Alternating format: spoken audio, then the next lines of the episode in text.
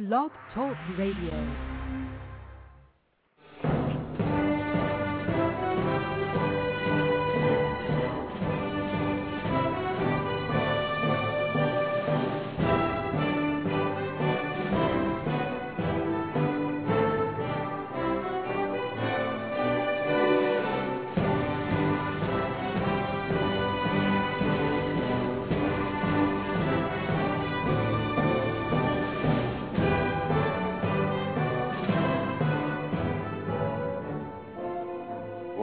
Amigos. Estamos aqui de volta. Começamos aqui invocando a Santíssima Virgem Maria e o Santo Padre Pio de Pietrelcina para que roguem a Deus que nenhuma injustiça se cometa nesse programa. Queria ler aqui para vocês um artigo que eu escrevi para o jornal mineiro Inconfidência. O Inconfidência é publicado por um grupo de militares da reserva, encabeçado pelo Coronel Migues, um grande amigo meu e um grande brasileiro. Então, o, o artigo chama-se Os Homens Certos no Lugar Certo. Chamar o Sr. Tarso Genro de terrorista e mentiroso, como o fez o deputado Jair Bolsonaro no memorável dia 15 de maio, é uma simples questão de rigor histórico.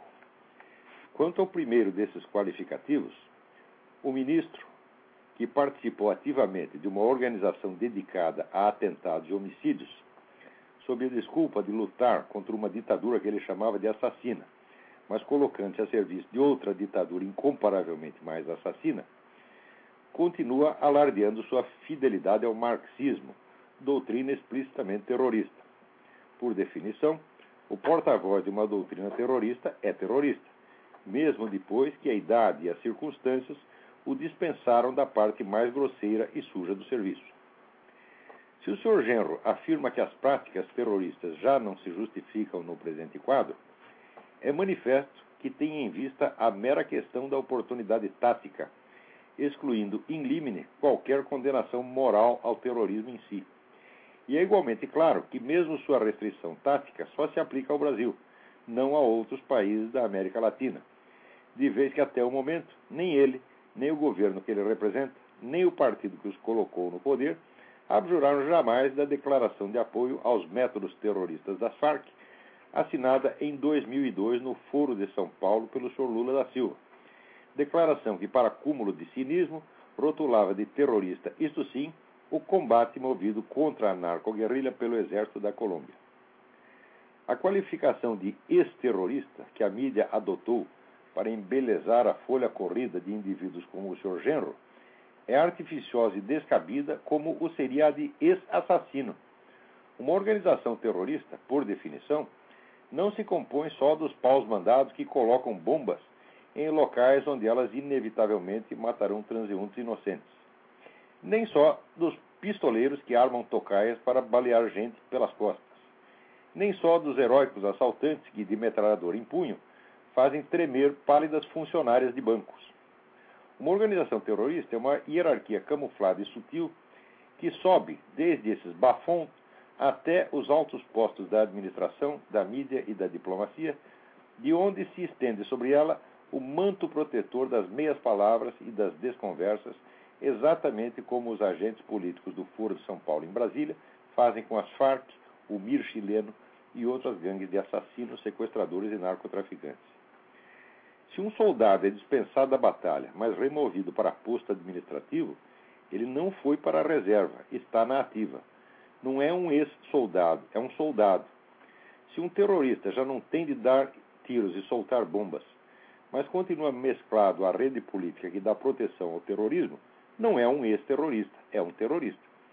Servindo ao governo do Foro de São Paulo, o Sr. Genro é uma das peças fundamentais da mais imensa máquina terrorista que já existiu no continente. É claro que por dentro ele se orgulha disso, desprezando e odiando aqueles que veem aí algum motivo de desonra. Quando ele foi obrigado a ouvir calado as palavras verazes do deputado Bolsonaro, foi de cabeça baixa, mas não de vergonha e sim de raiva, que ele se submeteu a esse humilhante ritual democrático, do qual, como membro ilustre da nomenclatura, estaria dispensado em Cuba ou na Coreia do Norte. E a raiva mal contida explodiu logo no dia seguinte, fazendo desabar sobre a pessoa do coronel Brilhante Ustra todo o insaciável desejo de vingança, todo o ressentimento insano que os terroristas de Brasília têm contra os militares que preferiram continuar servindo ao Brasil em vez de alistar-se nas tropas revolucionárias de Cuba. Quanto ao qualificativo de mentiroso, qual outro caberia ao representante de um governo que, tentando ceder um Estado inteiro da Federação aos poderes internacionais, o faz não somente contornando como um ladrão furtivo a autoridade soberana do Congresso, mas usando como pretexto científico para a doação um laudo antropológico falso assinado com nomes de pessoas que nem mesmo sabiam da sua existência. O pronunciamento do deputado Bolsonaro só pecou por incompletude, que a brevidade explica. Primeiro, não é só o ministro Gerro que é terrorista e mentiroso. O governo Lula está repleto deles. Segundo, esses indivíduos não são só terroristas e mentirosos. São traidores do Brasil, mercadores da soberania nacional. Subiram ao poder para doar Roraima aos globalistas, a Petrobras à Bolívia, Itaipu ao Paraguai, as favelas do Rio às Farc e, por toda parte, terras produtivas à via campesina. Nenhum brasileiro lhes deve respeito. O simples fato de que alguém como o general Heleno, o deputado Bolsonaro, ou até um Zé Ninguém como eu, lhes dirigir a palavra, já é honra que não merece. Não digo que o lugar deles seja a cadeia, onde há delinquentes recuperáveis, nem o cemitério, onde, depou, onde repousam defuntos virtuosos, nem o lixo, que pode ser reciclado. Não, não há no mundo espaço apropriado para eles.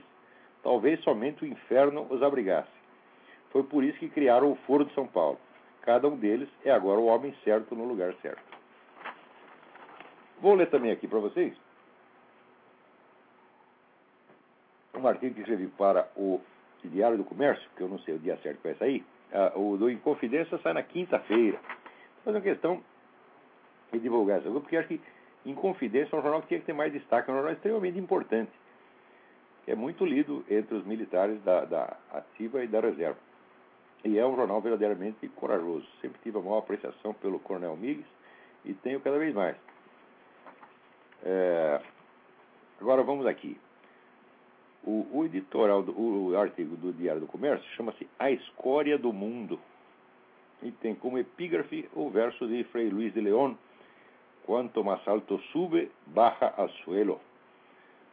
E quanto mais alto sobe, mais rápido cai. O artigo diz o seguinte: Vou resumir aqui umas verdades óbvias e bem provadas que uma desprezível convenção politicamente correta proíbe como indecentes. Todo comunista, sem exceção, é cúmplice de genocídio, é um criminoso, um celerado, tanto mais desprovido de consciência moral, quanto mais imbuído da ilusão satânica da sua própria santidade. Nenhum comunista merece consideração, nenhum comunista é pessoa decente, nenhum comunista é digno de crédito. São todos, juntos com os nazistas e os terroristas islâmicos, a escória da espécie humana. Devemos respeitar seu direito à vida e à liberdade, como respeitamos o dos cães e das lagartixas, mas não devemos lhes conceder nada mais que isso. E seu direito à vida cessa no instante em que atentam contra a vida alheia. Nos anos 60 e 70, a guerrilha brasileira não foi nenhuma epopeia libertária. Foi uma extensão local da ditadura cubana, que àquela altura já tinha fuzilado pelo menos 17 mil pessoas e mantinha nos cárceres 100 mil prisioneiros políticos simultaneamente, número 50 vezes maior que o dos terroristas que passaram pela cadeia durante o nosso regime militar, distribuídos ao longo de duas décadas, nenhum por mais de dois anos. E isto num país de população 15 vezes maior que a de Cuba. Nossos terroristas recebiam dinheiro, armas e orientação do regime mais repressivo e assassino que já houve na América Latina. E ainda tinham o cinismo de apregoar que lutavam pela liberdade. Agora que estão no poder, enchem-se de verbas públicas e justificam a comedeira, alegando que o Estado lhes deve reparações. O dinheiro do Estado é do povo brasileiro. E o povo brasileiro não lhes deve nada. Eles é que devem aos filhos e netos daqueles que suas bombas aleijaram e seus tiros mataram.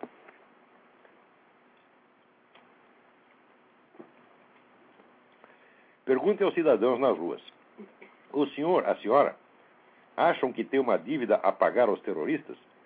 Pelo simples fato de que a violência deles foi vencida pela violência policial? O senhor, a senhora, acham justo que o Estado lhes arranque impostos para enriquecer aqueles que se acham vítimas injustiçadas, porque o governo matou 300 deles, enquanto eles só conseguiram, coitadinhos, matar a metade disso? Façam uma consulta, façam um plebiscito. A nação inteira responderá com o mais eloquente não já ouvido no território nacional. É claro que os crimes que esses bandidos cometeram não justificam nenhuma barbaridade que se tenha feito contra eles na cadeia, mas justifica que estivessem na cadeia embora tenham ficado lá menos tempo do que mereciam. E justifica que, surpreendidos em flagrante delito e respondendo à bala, fossem abatidos à bala. Mas eles não acham isso. Acham que foi um crime intolerável o Estado ter armado uma tocaia para matar o chefe deles, Carlos Marighella, confessadamente responsável por atentados que já tinham feito várias dezenas de vítimas inocentes. Mas que, ao contrário, foi um ato de elevadíssima justiça a tocaia que eles montaram para assassinar diante da mulher e do filho pequeno um oficial americano a quem acusavam, sem a mínima prova até hoje, de dar aulas de tortura. Durante a ditadura, muitos direitistas e conservadores arriscaram vida, bens e reputação para defender comunistas, para abrigá-los em suas casas, para enviá-los ao exterior antes que a polícia os pegasse. Não há em toda a história do último século, no Brasil ou no mundo, exemplo de comunista que algum dia fizesse o mesmo por um direitista. Sim, os comunistas são diferentes da humanidade normal. São diferentes porque se acham diferentes. São inferiores porque se acham superiores. São a escória porque se acham, como dizia Che Guevara, o primeiro escalão da espécie humana. Eles têm, no seu próprio entender, o monopólio do direito de matar. Quando espalham bombas em lugares onde elas inevitavelmente atingirão pessoas inocentes, acham que cumprem um dever sagrado quando você atira no comunista armado antes que ele o mate, você é um monstro fascista. Por isso é que acham muito natural receber indenizações em vez de pagá-las às vítimas de seus crimes. Quem pode esperar um debate político razoável com pessoas de mentalidade tão deformada, tão manifestamente sociopática? Um comunista honesto, um comunista honrado, um comunista bom, um comunista que, por princípio, diga a verdade contra o partido, um comunista que sobrepõe aos interesses da sua maldita revolução o direito de seus adversários à vida e à liberdade, um comunista sem ódio insano no coração e ambições megalômanas na cabeça, é uma roda triangular, um elefante com asas, uma pedra que fala, um leão que pia em vez de rugir e só come alface. Não existiu jamais, não existe hoje, não existirá nunca. Então, então vamos lá. Aqui o, o Felipe Tavares conta que ele leu, recomendação que a minha esposa fez para ele, o livro do meu amigo Cliff Kincaid, Global Bondage, é o, o, livro sobre a ONU. É um livro que, do meu modesto entender, todo mundo deveria ler. Um dos livros mais bem informados sobre esses planos de transformar a ONU num governo mundial. Planos que já não são planos, planos que já estão em avançadíssimo estágio de implementação planos que eles mesmo jamais respondem, que já foram discutidos até na Assembleia Geral, né, sobre os quais já emitiram uma infinidade de documentos, e que, quando a gente menciona isso, os idiotas ainda respondem, ah, essa é teoria da conspiração. Quer dizer, olha esse negócio de você usar esses estereótipos. Quer dizer, o estereótipo contra fatos é uma coisa que só mesmo um filho da puta faz, entendeu? Mas é um negócio assim, ele não devia admitir, ele devia bater no nego que faz isso. Porque a hora Falar, debate, debate de ideias é uma coisa, agora, de trapaça, vigarice é outra completamente diferente. Né? Quer dizer, quando você está querendo discutir a coisa seriamente, né?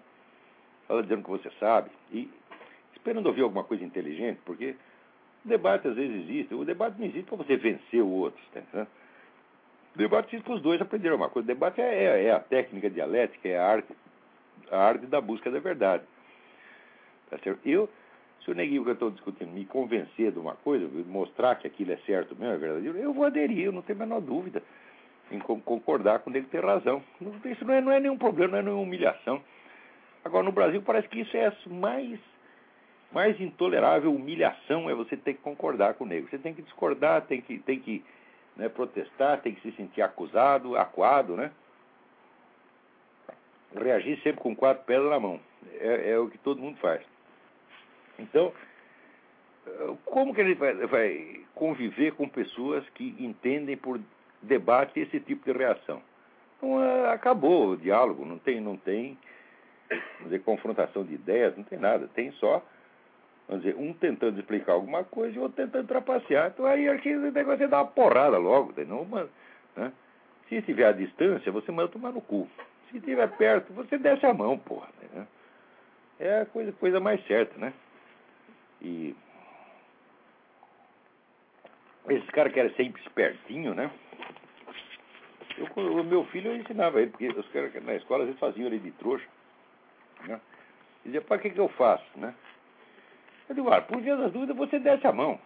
Porque se você tentar ser mais esperto, mais malicioso que ele, você não vai conseguir. Tá certo? Então, se você está vendo que o sujeito está com treta, não vai discutir com ele, não. Não tenta mostrar que você é mais esperto, não precisa ser mais esperto. É só descer a mão e pronto. Para que ser esperto? Né? Agora, se tiver a distância, você pelo menos manda o nego tomar no cu, pô. Ou então, se estiver numa circunstância assim, né? Vamos dizer que você está num jantar elegante, né? Uma festa, uma casa dos caras mais importantes, quatrocentão. Não fica bem você bater no cara, então você manda tomar no cu. Tá certo? Agora, o livro do Cliff Kincaid, Global Bondage, eu realmente recomendo. E o Felipe pergunta, ele estava, diz ele, ele estava me perguntando se a ONU já teve alguma razão de ser. A ONU foi concebida já desde o início com o projeto de tornar-se governo global. Né? Isso só entrou na pauta dela, digamos, de uns entre 15 e 20 anos para cá, quer dizer, uma pauta oficial. Tá certo? Mas a, a ONU sempre foi, desde o início, um instrumento, sobretudo da União Soviética. Não pode esquecer que a influência tremenda que os comunistas tiveram na, na fundação da ONU, para eles era uma coisa importantíssima, tá mas não eram só os comunistas, os globalistas em geral que estavam metidos nisso aí. Tá certo?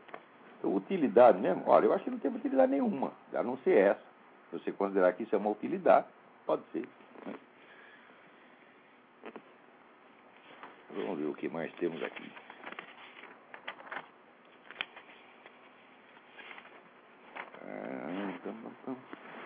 Aqui o Tiago Tondinelli me avisa um negócio meio terrível aqui. Ele, no seu livro sobre Aristóteles, o senhor comenta que Santo Tomás de Aquino também propõe a questão da gradação entre os discursos aristotélicos. Contudo, na nota de rodapé está que tal ideia de Santo Tomás confere com a questão número 1. Um. Não achei a correspondência. Onde está exatamente essa questão de Santo Tomás? Falei, epa, eu estou vendo então que eu botei ali o, o lugar, fiz a citação no lugar errado. Porque é manifesto que Santo Tomás de Aquino fala disso, ele fala da gradação dos argumentos mais convincentes para os menos convincentes, dos argumentos mais fortes para os mais fracos. Então, o argumento mais forte, segundo ele, seria a demonstração lógica. Abaixo dele você tem a confrontação dialética, abaixo você tem a persuasão retórica e, por fim, você tem onde é a imaginação poética. Tá certo? É, Quer dizer, eu ali observo que essa gradação, ela realmente existe, Santo Tomás tem razão, esses quatro, quatro argumentos do, e vão do mais probante, essa gradação do mais probante para o menos probante, ela existe. Porém, o objetivo dos, dos discursos que não são o discurso lógico não é a prova, tá certo? O, o, o objetivo da, da, dialética é a descoberta, não a prova, tá certo? É, do retórico também. O retórico não quer provar nada, ele só quer obter um certo resultado. Ele quer convencer você, mas não provar. E o discurso poético, muito menos. Tá certo? Então, bom, embora enfocando os quatro discursos como se fossem modos de prova, o que não é muito, muito exato, o fato é que São Tomás Aquino pegou né, a, existência dos quatro discursos em Aristóteles, ele pegou de uma maneira claríssima.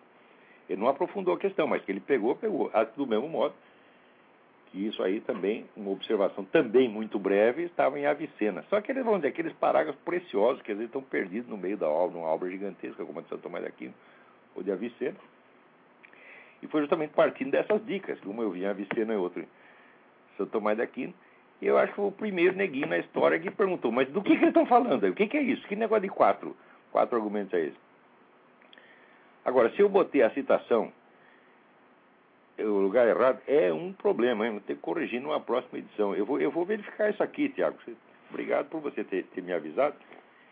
E eu não tive tempo de conferir para ver onde é, mas eu vou conferir e num dos próximos programas eu aviso, olha, se não está no lugar que eu citei lá no livro, está em tal qual, tá, tal qual lugar.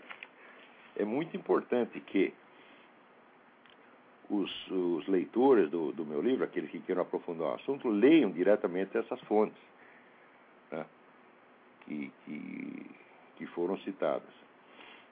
Esse negócio dos, dos quatro discursos é,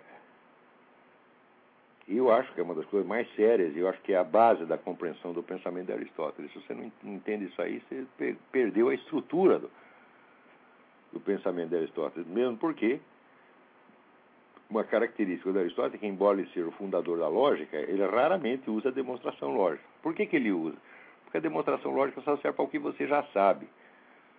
Quando você já tem todas as premissas, então você faz a demonstração lógica. Agora, se você não tem as premissas, o problema é você descobrir as premissas. Como é que você descobre? Bom, você descobre por investigação dialética, confrontação dialética de hipóteses. Eu digo, bom, mas de onde você tirou as hipóteses? Você tirou de uma discussão pública já existente, isso é, você tirou da retórica. E como é que essas coisas entraram na discussão pública? Entraram porque veio da imaginação. Tá certo? Então, na verdade, o processo da investigação todo vem desde o discurso poético até a demonstração lógica final.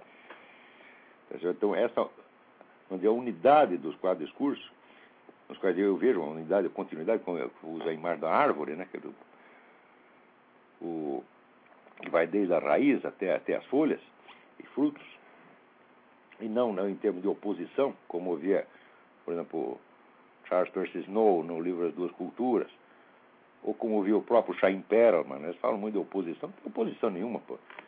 Quer dizer, não, é... eu, eu, duvido que tenha algum neguinho que possa raciocinar logicamente, sem ter feito alguma confrontação dialética, pelo menos na sua própria cabeça, e algum outro que tenha feito a confrontação dialética sem puxá-la de uma disputa retórica já existente, e de alguém tem uma disputa retórica que tenha aparecido diretamente como disputa retórica e não como mera imaginação do possível. Então, isso é uma perfeita continuidade dos quatro. Isso, é, o investigador, na verdade, deve se esforçar para dominar os quatro. Tem muita coisa que eu falo que às vezes as pessoas não entendem na hora por quê. porque não pega exatamente o nível de discurso em que eu estou falando. Que, no entanto, deveria estar muito claro. Se eu estou dando uma sugestão poética, se eu estou fazendo persuasão retórica, se eu estou colocando uma disputa, uma confrontação dialética, se eu estou dando uma demonstração lógica. Aqui o Jefferson Bittencourt me escreve sobre a decadência dos valores morais. Nobreza, sabedoria, beleza são palavras que são usadas pela esquerda para gerar luta de classe. Não seriam os artistas de ouro os principais causadores da deturpação moral que deixa o brasileiro como cego para a beleza? Mas não tem a menor dúvida, gente. Não tem a menor dúvida. O que você chama de artista brasileiro é um bando de picareta, filha da puta, farsante, incapaz. Você está entendendo? Quer junto uma patotinha que não sabe fazer nada, está entendendo? E tomam posse de órgãos como Embrafilme, essa coisa, né? universidade, etc. E se aplaudem uns aos outros. Cada um diz que o outro é gênio, entendeu? E a plateia em volta escuta aqueles caras né, falando aquelas coisas que existem. Tu vê o filme que eles fizeram, lê o livro, vê que o filme é uma merda, né? Mas tá todo mundo dizendo que é coisa de gênio. Bom, você fica inibido, né? Eu também, quando era jovem, também ficava inibido. Falava, não, tem que ir lá ver esse filme aí do... Né, do Glauber Rocha, né? do Santos. Tem que achar genial toda essa coisa aí, né? com o tempo é que eu fui estudar mais e vi que aqueles caras, eles não sabiam fazer um, anúncio de televisão. Entendeu? Quer dizer, não, simplesmente não dominava a arte cinematográfica, não é nem de longe, nem de longe. Né? Peraí, tem alguém na linha aí. Quem é? Alô? Alô? Eu acho que caiu a ligação. Alô? Não estou ouvindo nada. Então, continuando aqui com o meu, com o meu raciocínio, né? Então, não tendo nenhuma, nenhuma noção de beleza, eles, eles fizeram uma estética da feiura, para justificar. Não é isso? Mas isso aí é que nem o sujeito que diz, olha, briguei com fulano, fui lá, meti a cara na mão dele, tá? Você está simplesmente né, invertendo a frase e tentando inverter a realidade. É um negócio que é feio, é feio, o que é ruim, é ruim, o que é uma merda, é uma merda. Agora você diz, não, não é uma merda, é a estética da merda, né? Deu bela desculpa que você arrumou. Né? Naquela época, eu me deixava enganar por essas coisas e eu achava que, se eu fosse dizer que aquilo tudo era muito ruim, muito feio, eles iam dizer que eu era um filisteu, que eu era um grosseiro, um, um burguês sem sensibilidade, etc, etc. Mas hoje eu sei que quem não tinha sensibilidade era eles. Por quê? Porque eu continuei estudando, continuei assistindo filme, eu sei o que é um filme hoje. Cara, aqueles caras não sabiam. Né? Cinema novo inteirinho é uma merda, pode jogar tudo no lixo. Oi. Quem, quem tá na linha? Ô, Alô? professor Olavo? Eu? Professor Olavo? Eu? Boa noite, Gomes de Piracicaba, como vai? Quem é? Gomes, Gomes de Piracicaba, tudo bem? tudo bem, senhor? Tudo em ordem. É, eu, o senhor está aproveitando o gancho aí. é, eu, eu assisti essa semana aquele filme do Michael Moore, Tiros em Columbine. O senhor assistiu o filme e qual a opinião a respeito? Eu assisti 15 minutos do filme, não aguentei ver mais. Agora, não é o seguinte, o filme é tudo mentira. É porque ele compara com a. Ele compara com o Canadá, né? Ele pega o negócio que tinha é, perto da, da, da dos meninos de fábrica de armas. Tá certo? Que foi a presença da fábrica de armas que influenciou os meninos. Não era, É a Lockheed. não era fábrica de arma merda nenhuma. Era fábrica, sei lá, de transistor, qualquer coisa assim. Foi mentiroso. Outra coisa, os meninos que fizeram aquele massacre lá em Columbine, os, primeiro, os dois eram homossexuais, é proibido mencionar. Homossexual não mata ninguém, sabe. Ok. E o maior viado da paróquia. Se ele matou alguém, ele se transforma automaticamente em machão na mídia. Né? É, em segundo lugar, os meninos tinham feito, na véspera, fizeram um vídeo dizendo que eles odiavam o cristianismo e que precisava matar tudo quanto é cristão. No dia seguinte, eles invadem a escola e saem matando. Agora, não pode dizer que foi um massacre de cristãos, que foi uma coisa antirreligiosa. Isso não pode. Então, o Michael Moore escondeu tudo isso e deu outra interpretação. Esse Michael Moore é um vigarista, pô. Eu nem que se eu, olha, se eu É. encontrar esse sujeito na rua, eu, eu pretendo dar um soco no nariz, você tá entendendo? Se, se abrir a boca, né? De encontrar o Michael Moore, o sujeito abrir a boca para falar comigo, falar bom dia, dou-lhe um soco no nariz. Uma coisa que eu achei interessante é que ele dá os números de, eh, dos assassinatos por arma de fogo nos Estados Unidos no ano de 2000, que foram de 11 mil assassinatos por arma de fogo. Hoje nós temos no Brasil quase que quatro vezes isso. Pois é, exatamente. É, o, que, o, que me, o que me assustou e ninguém fala nada, né, né professor? Aqui na Virgínia, É uma- todo mundo tem arma de fogo, mas todo mundo tem no mínimo uma. Todo mundo, você pega, tem a velhinha que mora aqui na minha frente, a Miss Taylor. A velhinha tá armada até os Faz dentes. parte da cultura, né? Tem, o, o- todo mundo aqui tem. E sabe o que acontece aqui? Nada, nada. O acontecimento mais emocionante que tem aqui é a chegada do Correio, tá entendendo? Ou então, né? Ou então o cachorro saiu correndo atrás de um coelhinho. Pronto, é isso aí, é um drama, tá entendendo? Então, aqui é o lugar mais pacífico do mundo e está todo mundo armado. Agora, na Inglaterra, os caras proibiram as armas, o número de, de homicídios quadruplicou. Ao longo dos quadruplicou. E os caras que inventam essas coisas, eles sabem que vai ser isso. Eles querem isso mesmo. Nós estamos assistindo atualmente, vamos dizer, uma obra planejada de divisão da sociedade, de criação do caos, de atomização da sociedade. Isso é ser, olha, qualquer processo de tomada do poder é sempre assim. Você primeiro tem que atomizar, esfarelar a sociedade para você eliminar os poderes intermediários. Então só sobra um poder lá em cima, separado dos caras de baixo por uma distância infinita. Quer dizer, você eliminando os poderes intermediários, o cidadão fica inerme, ele é obrigado a aceitar o que vem de cima porque ele não tem canais para reagir. É o que se faz hoje. Então, a atomização da sociedade, a divisão, é jogar as pessoas umas contra as outras, jogar homem contra mulher, branco contra preto, preto contra branco, né? o, o nacional contra o estrangeiro, é, o fumante contra o não fumante, né?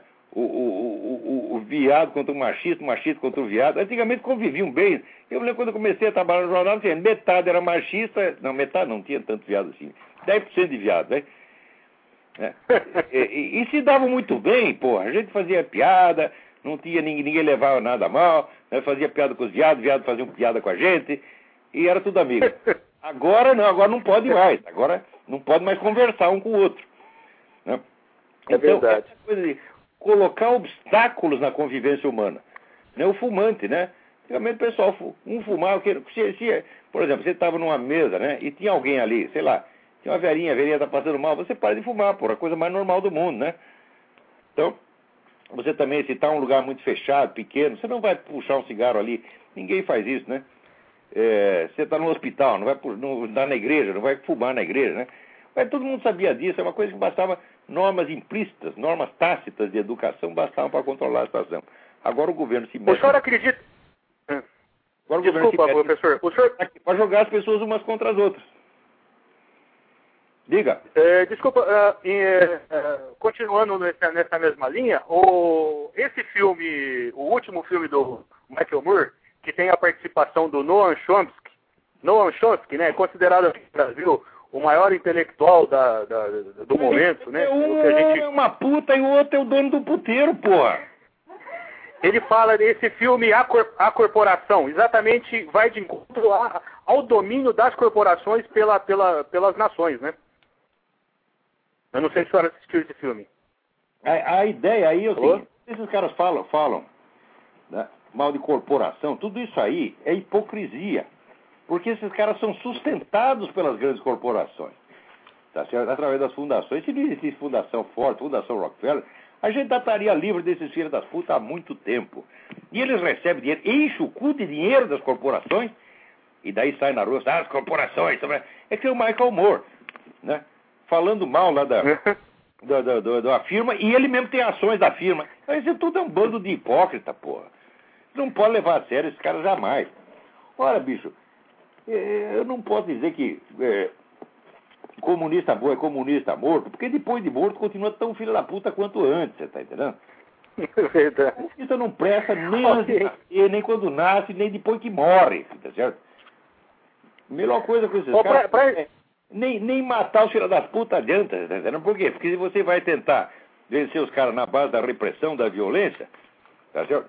Sabe o que acontece? Você dá três... Como nós somos pessoas humanas, não somos que nem eles, você dá três tiros nos filhos da puta, daí você fica com dó, que nem os milicos ficaram. Né? Botaram os comunistas na cadeia, depois ficaram com dó. Ele disse, coitadinho, vamos dar anistia para eles. Chama todos os filhos das putas de volta ao que eles estão fazendo com o país, porra. Você tá entendendo?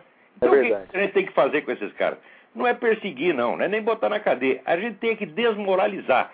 Desmoralizar. Expor ao ridículo, botar os caras abaixo de bosta, fazer com que as pessoas apontem eles nas ruas, né? O menino diz, a mamãe, tá vendo aquele filho da puta ali? Aquele é comunista. Tá? O dia que acontecer isso, nós temos que criar, vamos dizer, o horror da sociedade por esses caras. Nós temos que mostrar que essas pessoas não são normais, que são pessoas de mentalidade sociopática, pessoas perigosas, tá certo? desprezíveis, que não devem, vamos dizer, ser aceitas num ambiente decente. Porque tem, por exemplo, essa maldita burguesia de São Paulo, né? não dão uma festa que não convida lá 20, 30 comunistas para fingir que é, ah, olha como eu sou tolerante, como eu sou bondoso, né? E os comunistas são muito inteligentes, como o Roberto Marinho, quer dizer, se, sem jornal, se, sem comunista não se faz jornal. Mentira, mentira. Comunista que eu olha, eu tenho 40 anos de jornalismo nas costas, porra. Sabe para que serve comunista? Para levar jornal à falência. Isso é que eles faziam. Para tomar um jornal, levar a firma à falência e ainda falar mal do dono. Para isso que serve. Então, é, ó, com o Globo Agora, coisa. Né? Tomaram Agora, o cúmulo. de cospe na memória do próprio Roberto Marinho. É verdade. O comunista não Mas é o cúmulo é nós. nenhum, tá entendendo? Eu não tenho amigo comunista, não quero amizade com nenhum comunista, tá entendendo? Falei, olha, pode ter amigo viado, puta, bandido, traficante, você tá entendendo? Proxeneta, mas comunista não. ok, professor, foi um prazer falar com o senhor. Muito. Ah, eu queria uma referência de um programa que o senhor fez a respeito de uma. Não sei se é de um, de um link, a respeito de que não se.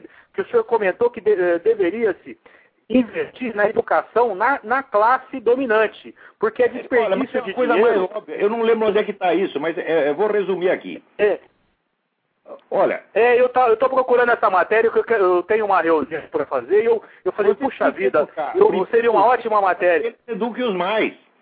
No Brasil eles querem começar a educação educando o povo inteiro. Falo, não dá, tem que educar os professores primeiro. Exato, é o que eu penso. Se faz assim, É. qualquer país do mundo, você vê. Exato. A, a Europa teve as grandes universidades antes de ter a educação popular gratuita para todos. Foi através das universidades que você vai criando elite, que aos poucos você vai podendo expandir aquilo para chegar a todo mundo.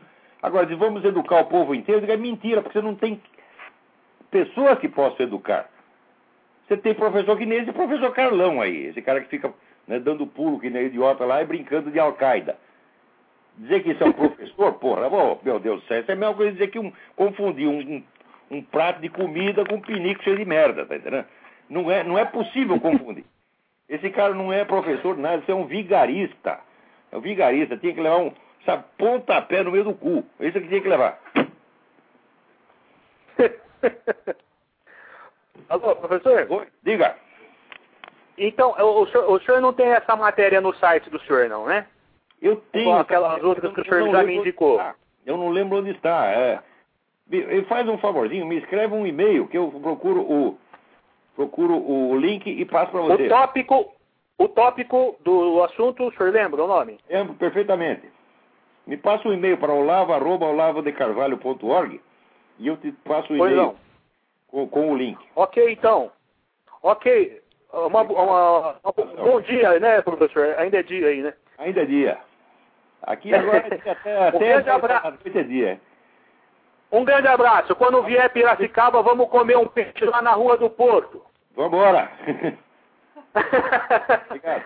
peixe do Mato Grosso, porque aqui não tem mais peixe. Um Tá abraço, bom. professor. Um abraço, tudo de bom. Até logo. Tchau. É logo.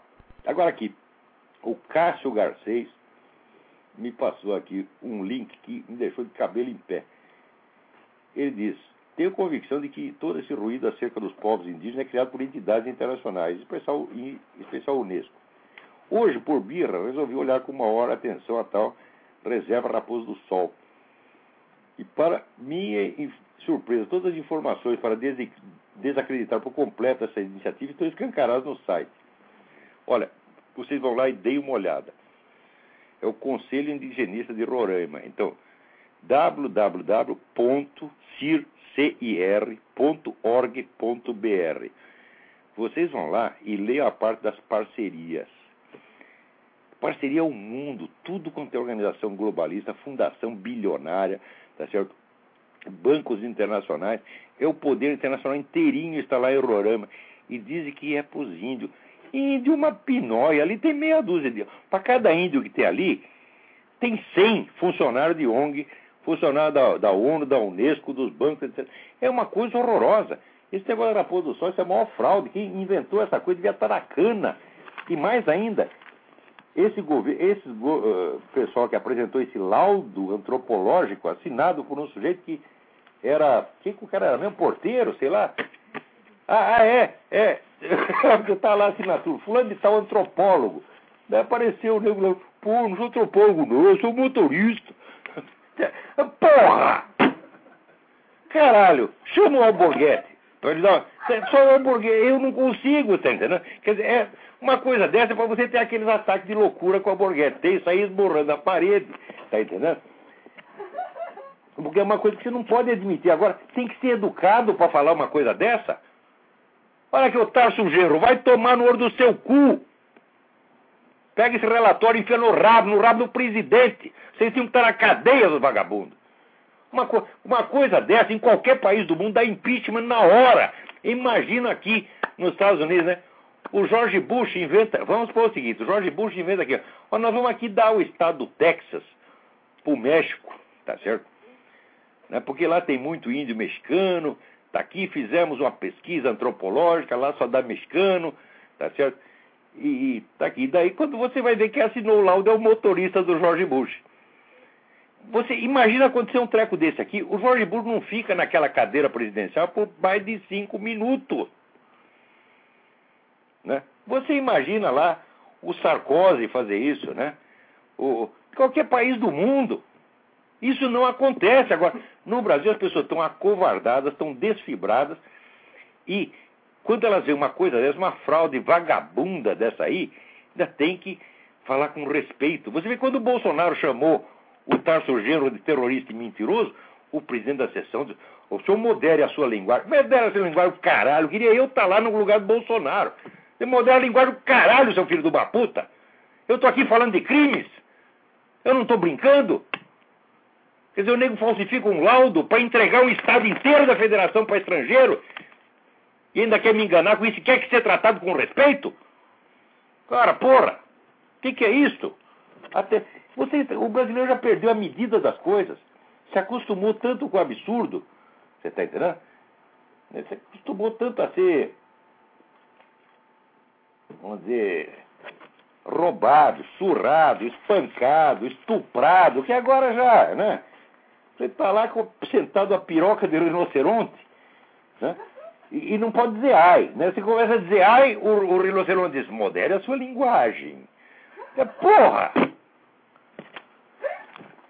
O que, que é isso, porra? Olha aqui. Né, o Ministério Público deu entrada na oitava vara federal de São Paulo uma ação civil contra o Exército e mais dois de seus oficiais, já recolhidos a reserva Carlos Alberto Bilhante Ustra e Aldir Santos Maciel. Quer dizer, a dupla comandou a usina de torturas, mortes e desaparecimentos que o ditador instalou em São Paulo nos porões do DOI-CODE. Quer dizer, usina de torturas, mortes e desaparecimentos? O que, que é isso, porra? Esses casos todos de gente que diz que foi torturado, isso aí nunca foi averiguado. É, sabe como é que é? A palavra de um chega lá, Zezinho e Manezinho. Né? Daí o homem da comissão de anistia pergunta: Zezinho, você disse que foi torturado. Qual é a sua testemunha? É o Manezinho. Manezinho, você disse que foi torturado. Qual é a sua testemunha? É o Zezinho. Pronto, e daí eles dividem a indenização, porra. Esse pessoal da comissão de tortura, de comissão de anistia, devia estar tudo na cadeia, porra. Porque essa, essa brincadeira já passou dos 4 bilhões de reais. Tá vendo? Ah, oh, Ciro Gomes. Ciro Gomes aí no debate com o outro lá dizia que ele ah, não tem nenhuma despesa superior a um bilhão que a gente possa cortar. Até aí 4 bilhões, Ciro Gomes. Vai mentir na puta que eu pariu. Tem mais alguém na linha aí? Quem é? Luiz. Quem é? Bom. Luiz. Fala, fala, mais alto. Luiz. Luiz, tá muito bom. Ah, eu queria retomar o programa anterior. Diga. Estava falando sobre o René Guénon. Diga. É, dizendo que alguns livros é, são confusos e, e, outros livros são mais, são mais, é, vamos dizer, mais fáceis, né? Aham. Você senhor teria uma, citar alguns livros que, que poderiam ser, é, ser mais fáceis para quem não tem muita Olha, existe um livro, né? você ter uma ideia do que, que fez esse cidadão René Guénon? Tem um livro do autor francês chamado Paul Serrant, S-E-R-A-N-T. É uma boa introdução aí a, a, ao René Guénon. Mas, de qualquer modo, essa questão é muitíssimo complicada, tá entendendo? Por quê? Quando você entra nisso, o René Guénon não tem estudiosos, ele só tem adeptos e inimigos, tá entendendo? Né? Quando tem, assim, o único sujeito que não está nem a favor nem contra do Guénon sou eu, porque eu estudei Guénon muito, eu li toda a obra do Guénon, cada linha que o sujeito escreveu, eu li e li no mínimo, no mínimo por baixo, 40 estudos a respeito. Sem contar os livros principais, os discípulos e continuadores, como Seido José Inácio, Michel Valsan, etc. Eu li tudo que tinha, tudo, tudo, tudo. Estudo essa coisa há mais de 30 anos. Tá certo? Daí eu cheguei à conclusão de que, afinal, no fim das contas, o René Guénon foi uma das forças que impulsionaram esta invasão islâmica no Ocidente. Daí eu disse isso. O que aconteceu? Ah, essa cambada de puxa-saco do René Guénon, tá não, você está acusando o René Guénon. Respondeu com uma histeria, falou, não estou acusando nem defendendo, estou dizendo aqui uma realidade histórica. Quer dizer, esse assunto é muito complicado, é desse assunto que as pessoas ficam loucas, porque existe muito partidarismo, muito emocionalismo barato, entendeu? E não é um assunto, não é um assunto fácil, não. Mas o livro do Paul Serran pode te ajudar. Peraí, tem mais alguém na linha. Alô? Alô, Olavo? Sim. Alô, Olavo? Eu. Tá me ouvindo bem, Olavo? Perfeitamente. Quem está, quem está falando aqui é o Rui, do Rio de Janeiro. Rui, é... tudo bem? Tudo bom. Olavo, é, na verdade, primeiro eu quero é, agradecer pelas dicas dos livros que você tem dado no seu programa. É, no seu site também tem aqueles livros, né, aquela matéria sua antiga, livros que fizeram a minha cabeça. Eu tenho ali comprado alguns livros ali e eu estou tentando me dar uma nova formação né, clássica de leitura e agradeço a você pela dica de todos esses livros que você é um recomenda. Jeito procurar educação na Universidade Brasileira, você não obtém nada. Cada um tem que se virar Isso. Si. É, é perfeito. Olavo, e outro motivo que eu estou ligando, na verdade, não sei se você já percebeu, o Talk Radio, ele, ele inaugurou um sistema novo da gente falar com você. Eu estou fazendo uma ligação, eu estou ligando. Peraí, peraí, peraí, a sua, a sua está chegando toda picotada aqui, o som está muito ruim.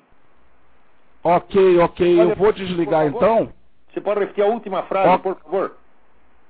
É, o Blog Talk Radio, que você transmite aí, inaugurou um sistema chamado Click to Talk.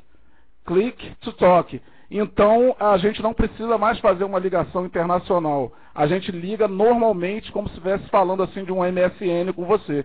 E eu estou fazendo esse teste aí. Esqueci de avisar vocês disso aí. Tem isso mesmo. Eu esqueci, eu tô Mas é, é, já devia ter falado isso. Não, não tem problema. Eu, eu sou, é, é, porque eu sou um meio interessado nessas coisas de tecnologia e percebi isso aí. Eu estou testando para ver se a ligação está saindo boa. É, não, o Alan Levi, o diretor do, do, do Blog Talk Radio, me mandou um aviso sobre isso aí e eu esqueci de passar o aviso. Mas muito bem lembrado, é, muito obrigado. Serviço basta a pessoa é, a pessoa tem que estar cada charada no, no blog Talk Radio, tem que ter um cadastro, né? Tem que ter logado, tem que ter, tem que ter o teu log, né? E na hora do programa, seu programa lá, clique to talk. Clique ali, vai seguindo as instruções e aí a gente tem o prazer de falar com vocês. Olá, é, obrigado pela atenção e muito obrigado pelo prosseguimento ao programa aí. Boa noite para vocês. Muito obrigado. Um abração. Um abraço. Peraí, tem mais alguém aí? Então, diga. Alô? Alô, Olavo? Sim.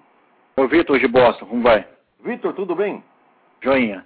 Eu aproveitar que o senhor falou do, do Alborguete, tem mais uma frase dele com um chavão muito conhecido, que é tudo que pinta de novo, pinta na bunda do povo. E realmente pinta na bunda do povo brasileiro. É o PSOL. é verdade. E a minha pergunta é quanto eu já li, eu já vi vários dos seus posts na internet, no YouTube, falando sobre uh, o, o, rapaz citou a educação das classes, uh, das classes não dominantes, das classes das elites, né? Ah, Mas é. eu acho que o problema é o seguinte: tem tanta propaganda comunista no nosso país, principalmente nas emissoras mais na Globo, e na, não sei se, se a Record é a mesma coisa, mas eu quero saber qual que é a solução para o Brasil, porque eu estou esperando a hora de uns militares aí que já estão de saco cheio desse negócio, de, de, de, comunismo, que eles eram ditadores e torturadores, o que lá, começar a pegar uma, uma metralhadora, começar a pegar, roubar um canhão no, no quartel e começar alguma coisa para ver se acaba com essa, com essa, é, Olha, eu essa loucura. Eu acredito que eles façam nada. Por quê? Porque houve um longo trabalho de desmoralização, tá certo? de debilitação das Forças Armadas. Quer dizer, a oficialidade hoje, embora tenha muita gente boa, não tem mais aquela liderança que tinha 30, 40 anos atrás. E além disso, as Forças Armadas, elas não podem ter iniciativa própria. As Forças Armadas só intervêm quando a sociedade civil pede.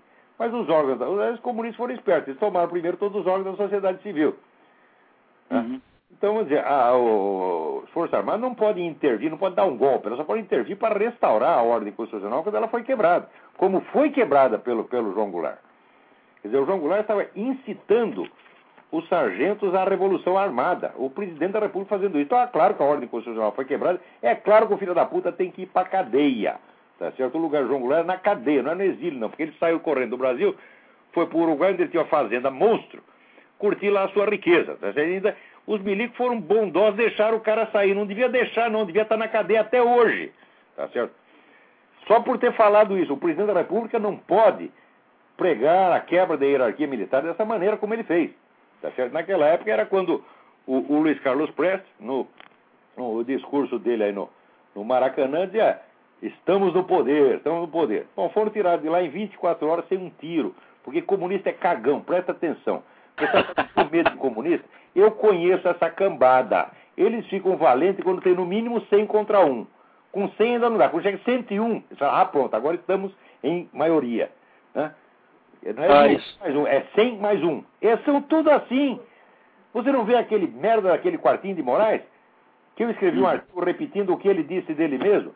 Ele disse, ah, fui caluniado, fui caluniado. O que, que ele faz? O que, que ele fez? Escreveu um artigo para responder ao meu? Não. Chamou 1.500 caras para se proteger embaixo de 1.500. É um cagão. Você está entendendo? Mentiroso cagão. E são todos assim. No dia 31 de março para 1 de abril, tá certo? A gente, eu era estudante na época, a gente saiu para a rua procurando as lideranças esquerdistas para saber qual é a orientação que devemos fazer. Sabe onde estavam as lideranças esquerdistas? Estavam tudo nas embaixadas. Tinham fugido todos, de medo. Tá Depois de botando banca que são heróis. Você teria algum heroísmo você pegar uma metralhadora, encostar na cara do caixa do banco e dizer, me dá o dinheiro aí?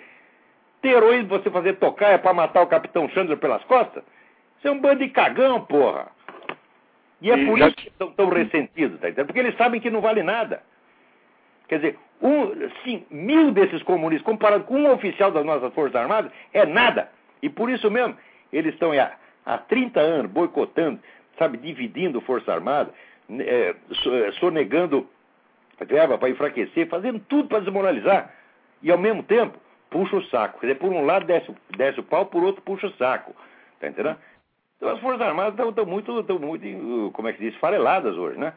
Não acredito que façam nada, não. Então, olha, a solução aí é o seguinte, a solução é, a solução individual é você dar no pé. Saia. Eu, nós já fizemos isso, a minha família todinha fez isso. É, você já fez, então se você puder trazer mais brasileiro de lá, traga. eu já trouxe minha, trouxe minha esposa agora. Então, então traz mulher, mulher, filho, mãe, tio, sobrinho, papagaio, todo mundo tiver, tá, né? Mais uma... cachorro lá. Eu trouxe três cachorros, tá entendendo? Eu não ia deixar só... os cachorros aí, não. Só mais uma pergunta, já que o senhor falou de comunistas contra o, o quando tem que ter mais de, de 100, de mil, uh, no, tiveram, fizeram um ataque aos camisas verdes em 30, acho que foi em 30, não sei se foi em 32 ou 37. E o que o senhor acha sobre os integralistas aí? Olha, eu acho que eram uns caras idealistas malucos, tá entendendo? Eu acho o Plínio Salgado era um bom sujeito, tá entendendo? Mas eh, eu acho que ele tinha que ir 12, tá entendendo? As ideias do cara eram muito esquisitas. É, era uma boa pessoa, muito boa pessoa. E nunca, nunca teve nada de nazista. Você, o Plínio Salgado é uma coisa que ninguém sabe. Quando começou a perseguição dos judeus na Alemanha, você sabe qual foi um dos primeiros políticos do mundo a escrever para o governo alemão para protestar? Foi o Plínio Salgado. Plínio Salgado. É verdade. E como é que vai dizer que o sujeito é, ai, fascista, ó, perigoso, truculento? Truculento é a mãe desses caras, porra. É? Isso é, é a máquina propagandista. Né? Nunca fez mal a mosca. Agora, tinha umas ideias, aquelas ideias de negócio corporativo e também aquela coisa verde e amarela, tudo aquilo eu acho uma pataquada. Mas é, moralmente não se pode falar mal dele, não. Ok, obrigado, senhor Lavo. Obrigado eu. Você vê, o Pino Salgado estava aí protestando contra a perseguição aos judeus na mesma época que os partidos comunistas do mundo, tá certo? estavam todos, vamos dizer, boicotando a Inglaterra, que começou a, Inglaterra, a, a, guerra, era só a Alemanha contra a Inglaterra. Só a Inglaterra estava ali resistindo. Aqui nos Estados Unidos, os comunistas faziam greve no porto para os navios americanos não poder levar comida e arma para os ingleses. Isso que os comunistas faziam por quê? Porque tinha um pacto. Agora eles ficam botando banca de que eram os grandes antifascistas. Antifascista é a sua mãe, porra. O que, que é isso? Bom, e aqui acho que nosso tempo, pô, ainda tinha muita coisa para falar aqui. pessoal me pergunta, o que você acha desse negócio do Lula, que ele finalmente disse que as Farc são organização terrorista? Ele não quer vocês ficam interpretando, não quer dizer nada, o Lula não sabe o que fala, pô. Ele falou isso aí porque não apareceu outra palavra, ele deixou um lapsus linguae, como se diz. Ele chamou os caras de terrorista, tá entendendo? Ele vive trocando as bolas, quer dizer. Não quer dizer que agora, ah, agora ele está contra o terrorismo. Está contra o, outra coisa. Lula é um mentiroso, vagabundo, salafrário. Diz, o Foro de São Durante 15 anos esconderam o Foro de São Paulo. Da hora que eu revelei, virou escândalo. Agora, agora até o Clóvis Rossi na Folha fala do, do Foro de São Paulo. Né? Como ele diz, o, o Lula diz, o Foro São Paulo ensinou à esquerda latino-americana que ela tem que concorrer em eleições em vez de fazer violência. Mentiroso, salafrário. Em 2002 estava lá você assinando manifesto de solidariedade às Farc, chamando de terrorista o governo da Colômbia. Quer dizer, é ajudando terrorista? Outra coisa, vocês protegem a Farc. Aí o Oliveira Medina, qualquer nego das Farc seja preso no Brasil, se ajunta essa putada toda de PT, tá certo? Vai lá fazer movimento para soltar o cara. Vocês protegem eles, porra. Não é protegendo terrorista que você vai implantar a paz na América Latina. Larga de ser mentiroso, Lula. Você é outro também, tá entendendo? Que, porra, se encontrar esse cara algum dia, alguma recepção oficial, ele vai ver o que vai ter que ouvir.